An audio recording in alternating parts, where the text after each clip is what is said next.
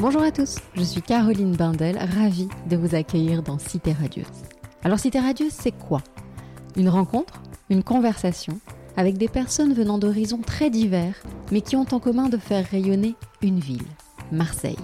Elles y vivent, y ont vécu ou tout simplement l'aiment pour ce qu'elle a à offrir.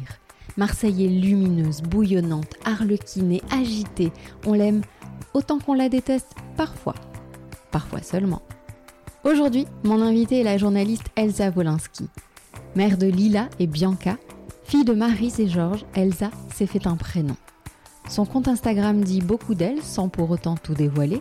On y voit une femme de 47 ans qui gère tout à la fois sa vie personnelle, sa vie de mère, ses chats, son engagement contre les violences faites aux femmes, son job, sa marque de fringues Sisterhood, qui jongle avec ses doutes et ses certitudes, le manque de son père, la maladie de sa mère, qui s'assume avec des kilos en plus ou en moins. Elle saute parfois dans un TGV pour rejoindre Marseille, y voir ses amis, des créatrices pour de futures collaborations, et la mer, l'horizon. Un tourbillon de vie et une voix douce comme le miel. Elle s'appelle Elsa Angela Wolinski. Je vous laisse découvrir notre conversation.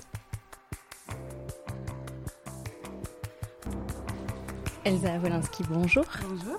Je suis ravie de t'avoir au micro de Cité Radieuse. On y arrive enfin. On a mis du temps.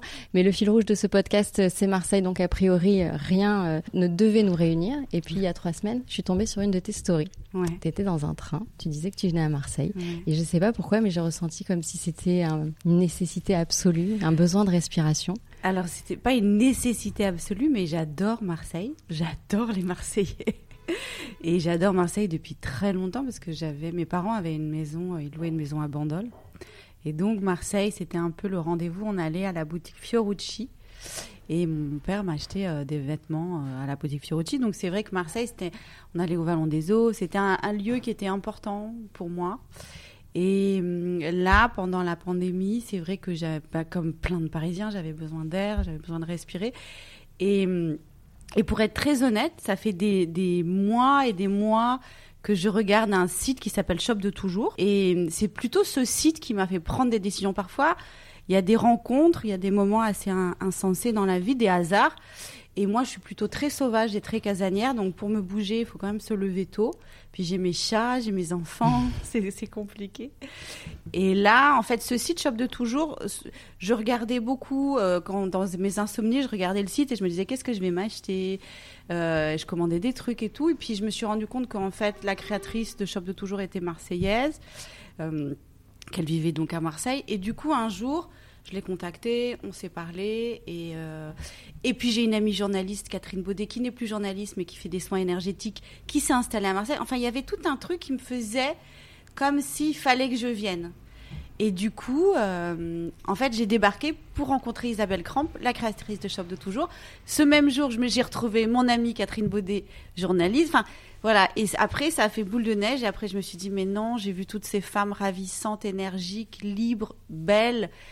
Et moi qui me sens étouffée à Paris, je me suis dit, mais ouais, c'est là. C'est là que je dois venir en fait. Ouais, c'est un sentiment un peu partagé, je pense, par tous les Parisiens ces derniers ouais, mois. Donc, je... ce besoin de venir respirer un peu la mer. Ça m'embête en même temps de ne pas être très original, mais. Ah non, non, non, non, mais on voilà. te demande pas d'être original là. C'est au contraire, je pense que c'est une réalité et on n'en a peut-être pas assez conscience, nous qui sommes ici, mais il y a eu euh, ces derniers mois un, un sentiment ouais, d'étouffement puis... là-bas. Ouais. Et donc, tu es venu rencontrer. Alors, Shop de toujours Isabelle Cramp, on va y revenir parce Ouais. qu'il y a évidemment un lien aussi avec ta marque de vêtements. Mais là, on a pris un peu trop euh, d'avance.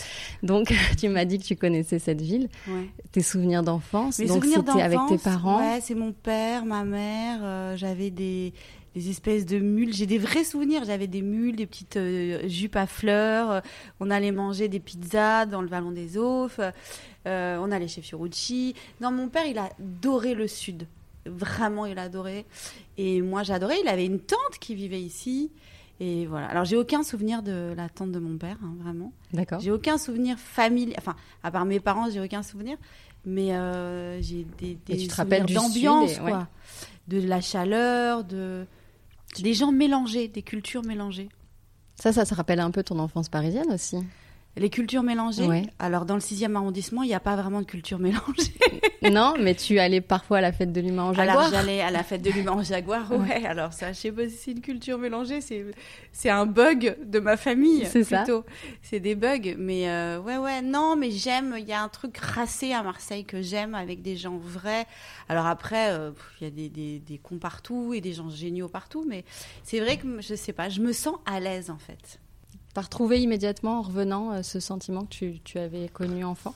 Ouais, je. Je sais pas, je me sens bien. Les, je, me, je rigole avec les chauffeurs de taxi, euh, je parle avec euh, la boulangère. Je, je sais pas, il y a un truc facile en fait. Alors, donc, ces personnes que tu as rencontrées, tu parlais d'Isabelle Cramp et de Shop de Toujours, donc on parle de vêtements. Ouais. Il y a quelques mois, tu as lancé, toi, ta propre marque de vêtements qui s'appelle Sisterhood maintenant, Ouais, qui s'appelait pas comme ça au début. Euh, Raconte-nous cette aventure euh, un peu folle, parce que je t'ai pas demandé, mais alors là, on est complètement en décalage, mais tu aurais pu juste te présenter, parce que j'aime bien demander, se présenter Bien tel sûr. que tu te ressens à l'instant présent. Ah, tel que je me ressens à l'instant présent. Ouais, parce que parfois on est journaliste, mais parfois on est plus maman que journaliste. Et puis il y a des jours où c'est l'inverse. Et puis il y a des jours où on est plus féministe que maman que journaliste. Que- Ouais. Comment tu te présenterais, toi, Elsa Wolinski, aujourd'hui, à cet instant précis? Alors, je me sens vraiment comme un panda qui pèse 100 kilos là. en vrai, en vrai, pour le coup, euh, je me sens pas du tout euh, là à l'instant précis super bien dans ma peau, mais euh, sinon oui, je me sens maman. Bah, je suis Mhm. maman de deux enfants, Lila et Bianca, 15 et 11 ans. Euh, je suis journaliste aussi. Bien qu'il faut que j'aille reprendre ma carte de journaliste, à chaque fois je me dis, je, je me dis ça, il faut absolument que je la. Je, je, m'en suis pas occupée, mais, c'est vrai que c'est mon métier de base.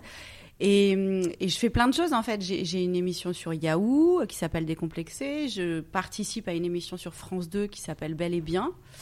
Sinon, j'ai créé effectivement une marque euh, de vêtements solidaire et engagée. Mais euh, voilà, pour la présentation, c'est ça. Euh, Je m'appelle Elsa Angela Wolinski. Elsa pour les yeux d'Elsa, le livre euh, qu'a écrit Aragon pour Elsa Triolet. Et Angela pour Angela Davis. Est-ce que ça voulait dire que je devais avoir un avenir euh, engagé ou féministe? Sûrement. Sûrement, oui. oui. Voilà. Et d'ailleurs, on y est. On Ça y y est, en je plein dans suis, cet euh, engagement-là. je suis engagée, c'est vrai. Euh, je suis féministe, oui, parce que c'est une évidence pour moi de l'être. Comme je suis euh, contre le racisme, contre l'homophobie, enfin tout ça, ce sont des évidences, quoi. Des évidences que tu as en toi depuis longtemps, mais on a l'impression que là, ça prend un peu plus de place euh, dans ta vie depuis quelques temps. Mm. Donc, Sisterhood, une, une partie euh, des, des- des bénéfices est reversée à des associations. On sent que tu prends part quand même au débat euh, contre les violences faites aux femmes, etc. Ça doit demander beaucoup d'énergie, tout ça. Surtout que je pense quand on, on met le nez dedans, ça peut rendre fou parce que c'est c'est encore loin d'être réglé ce problème. Comment tu gères ça pour que ça te En fait, bouffe euh, pas? En fait, euh, j'écoutais un podcast il y, a, pas longtemps. Enfin, c'était pas un podcast du tout. Non, j'ai écouté. Je m'étais inscrite pour un cours avec Philosophie Sexy, qui est derrière ce compte, c'est Marie Robert, qui est professeure de, de philo, enfin qui est maîtresse, qui fait plein de choses. Et euh, elle parlait de l'engagement justement, parce qu'en en fait, euh, l'engagement c'est un grand mot. Donc ça fait peur, donc on a l'impression s'engager, ça peut être rien, ça peut être juste venir vous parler, et c'est un engagement. Moi, euh, on a l'impression que c'est un, un truc énorme, mais comme c'est une évidence pour moi, l'engagement, euh, je sais pas, s'engager, c'est juste être bien avec les autres. Ça peut vouloir juste dire ça aussi. Donc, euh, j'ai pris un engagement euh, au niveau de ma. C'est-à-dire, quand j'ai créé ma marque de vêtements, Sisterhood, qui avant s'appelait Batata, effectivement, l'idée n'était pas de créer une marque de vêtements, l'idée était de, donner de l'argent de manière pérenne à des associations de femmes qui avaient été victimes de violences conjugales, de femmes et d'enfants, enfin de familles. Donc il fallait trouver une idée pour pouvoir euh, ben voilà, reverser des sous. Et à ce moment-là, je vivais avec un homme qui avait une usine, qui avait tout pour, euh, pour ça.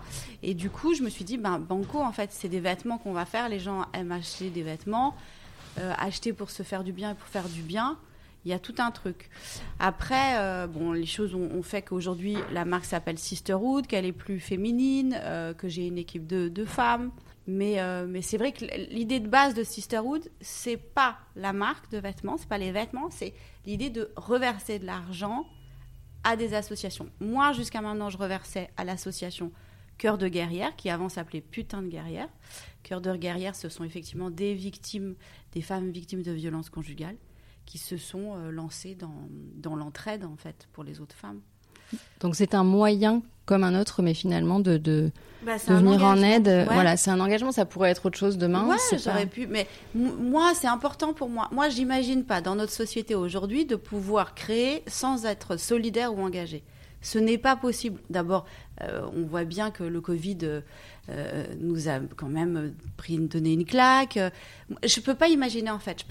Il y, a- des, y a des quand même des vraies différences. Je sais pas. Moi, je peux pas imaginer de vivre sans aider. Après, qu'est-ce que ça veut dire aider? Ça, c'est pas facile de tendre une main et c'est pas facile d'être engagé. Tout le monde ne peut pas l'être. Donc il n'y a pas de complexe à avoir quand on ne l'est pas. C'est juste une ouverture d'esprit à avoir. Parce que parfois, juste un sourire, c'est une forme d'engagement. Donc à Marseille, tu Ouais. es venu aussi en partie pour rencontrer euh, des, des femmes, des amies à toi et certaines Ouais. que tu rencontrais par rapport à cette marque pour la faire évoluer. Parce que Ouais. tu étais arrivé un petit peu à un moment donné où tu savais plus vraiment dans, dans, dans quel sens aller, comment ça s'est passé? non, alors il y a deux choses. Ma marque euh, Sisterhood, il y a ma passion pour les vêtements et la marque Sisterhood. Ma passion pour les vêtements, elle m'a amené euh, Shop de toujours. Ça, c'est sûr. Et ça, c'est mon, mon amour des vêtements bien faits, parce que sur son site, il y a plein de vêtements que j'adorais, euh, la culotte sugar, euh, la combinaison de, de, de, bricoleur, enfin de voilà. Donc il y a plein de trucs que je me que je voulais porter, et, euh, et je trouvais son site super bien fait. C'est vrai que quand on est une petite marque comme la mienne, on regarde beaucoup ce que font les autres pour essayer d'évoluer, d'avancer. Et ça, c'est mon amour des vêtements qui m'a amené à Isabelle.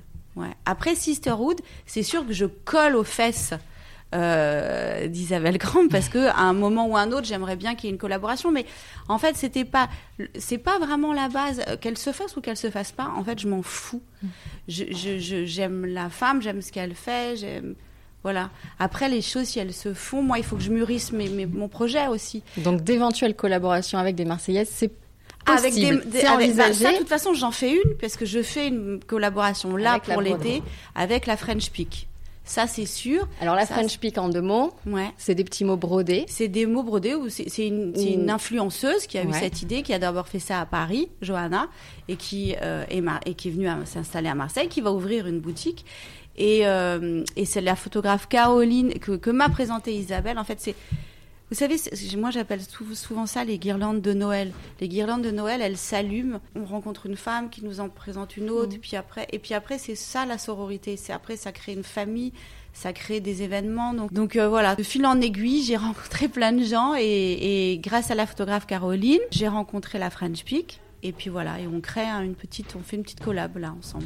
Caroline, pour euh, celles et ceux qui nous écoutent, qui gère aussi Le le, bunker- le bunker des Le Calanques. banquier des Calangues et qui est psy aussi. Et qui est psy, donc il y a une vie absolument, Qui est géniale. absolument dingue. Ouais.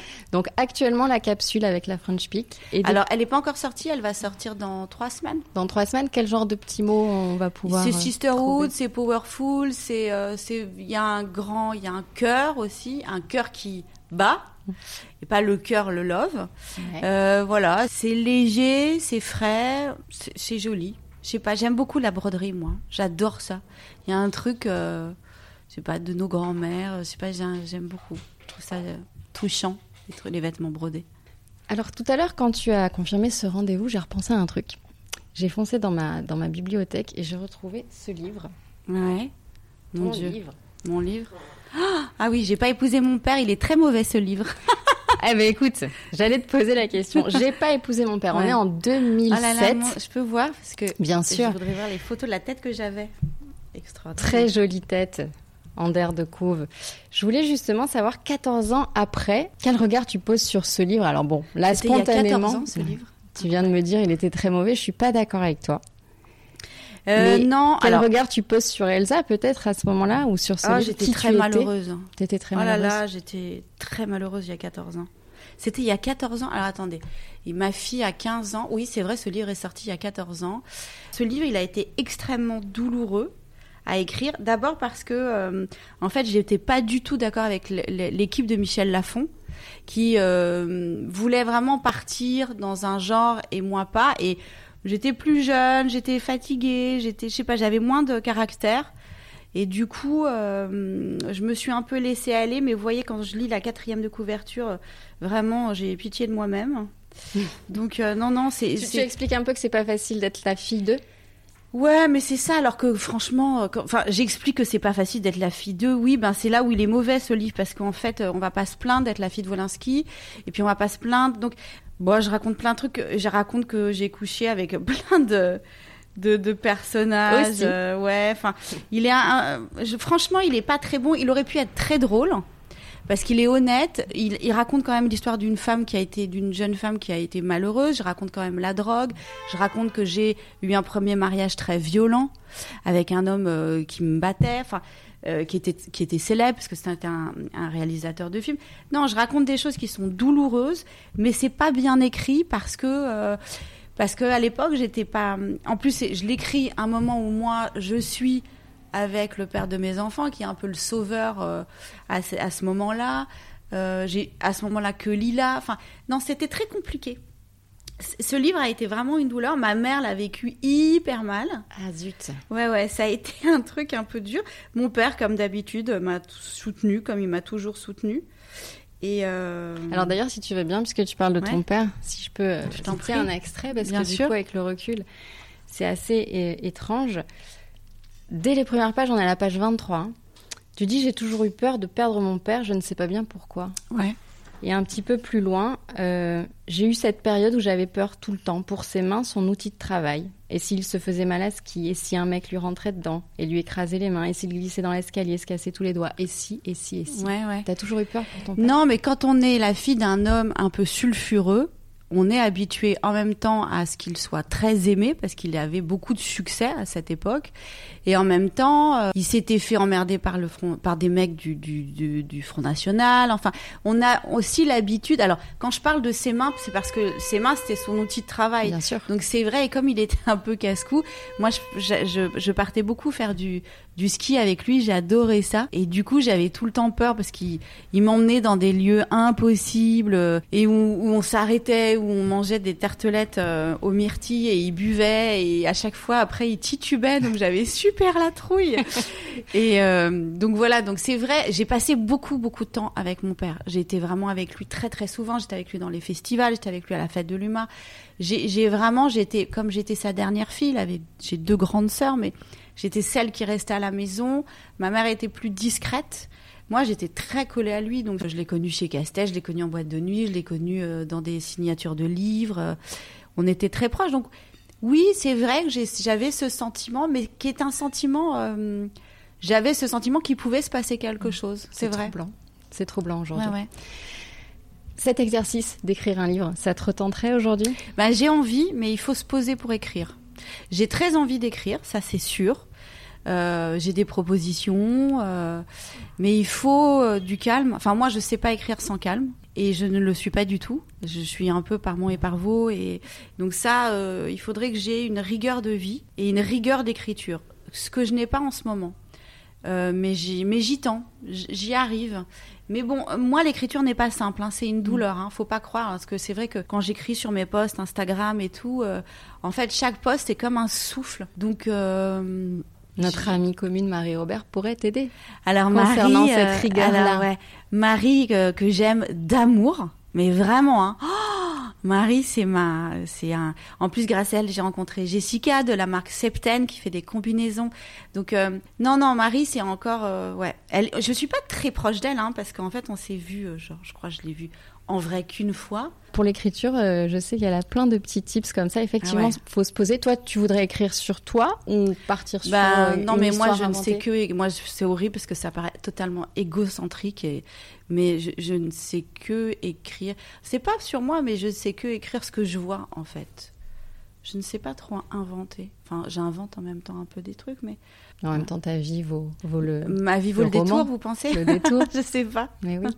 On a, on a forcément non, mais j'ai un projet un là. Euh, là, j'ai un projet avec ma mère, par exemple. Bon, c'est pas un projet d'écriture, mais c'est un projet euh, de podcast. Je sais même pas encore, mais en revanche, c'est vrai que ma mère, euh, qui est malade, et mais qui est une femme qui a plein de choses, qui a une vie aussi hyper intéressante et tout, j'aimerais bien, comme j'avais eu un projet avec mon père juste avant qu'il décède, qui était de faire des culottes. Ben, ma maman, en fait, vu que je la vois assez souvent, j'aimerais bien faire quelque chose avec elle. Moi, j'aime bien transcender les rencontres. Donc c'est vrai que euh, là, je lui ai proposé euh, ben, qu'elle nous parle de... Parce qu'elle a un cancer, donc elle nous parle de son cancer, qu'elle nous explique comment elle le vit, qu'elle nous explique ce qui la choque, ce qui la bouleverse. Elle a eu un cancer juste après l'attentat. Et puis c'est une femme de 78 ans. Moi, je déteste le jeunisme. Donc je trouve que, voilà, ça c'est vrai que ce projet me tient à cœur. Et l'audio peut se prêter à cet exercice parce que c'est agréable d'avoir la voix qui reste. Je crois que c'est agréable d'avoir la voix et puis j'avoue que de temps en temps j'en ai marre de l'image. Je suis beaucoup dans l'image, donc parfois j'ai pas envie d'être dans l'image. je comprends. Bon, j'espère que ce projet aboutira. C'est super en tout cas. envie. De laisser une trace et un témoignage. Ouais, ouais, ouais. Et, et la voix est précieuse. Alors Elsa, bah, merci de m'avoir accordé ce moment. On finit toujours par un questionnaire traditionnel. Alors, je t'avais pas envoyé les, questions avant. Alors, on va le faire en total impro et on mhm. verra bien ce qui ressort. Je vais te demander si Marseille était une image. Je, vois une image avec une carte postale très blanche, un ciel très bleu. Je sais pas, je vois la liberté. Je sais pas, pour moi, Marseille, c'est la liberté. Si Marseille était une chanson eh Ben, ça serait Ayam. Ça serait une chanson d'Ayam. Dans le festival Mars Attack. Si Marseille était un film Si Marseille était un film, je sais pas, j'ai une image avec Mastroianni, mais est-ce que Mastroianni était à Marseille? Je sais pas. Non, mais dans ton imaginaire à toi, ça colle. Ouais. Et est-ce que tu Sophia as... Loren aussi, Claudia Cardinal. Alors que, ouais, pour moi, c'est un peu ça aussi. Ouais, c'est l'Italie qui vient à Marseille, ouais. Et ton expression marseillaise préférée? Ah, purée. Purée? Ouais. Ça dit beaucoup bien ici purée. Allez, mais j'ai pas entendu. Si Isabelle, elle dit purée. Elle a dit hier, j'étais avec elle, elle disait purée et je trouve ça trop bien. Avec l'accent, ça sonne encore mieux. Merci beaucoup, beaucoup Elsa. Je suis ravie qu'on ait pu trouver le temps de, de, ce moment. Et puis, bah, à très vite pour la suite de tes projets. on te suit sur les réseaux sociaux, c'est là qu'on sait tout. Tu donnes beaucoup de toi sur les réseaux sociaux. Oui, je donne beaucoup de moi. On et... sent ta générosité. pas tout. Mais pas tout, heureusement. Mais merci pour ça en tout cas et merci pour ce moment. Merci. Salut. Au revoir.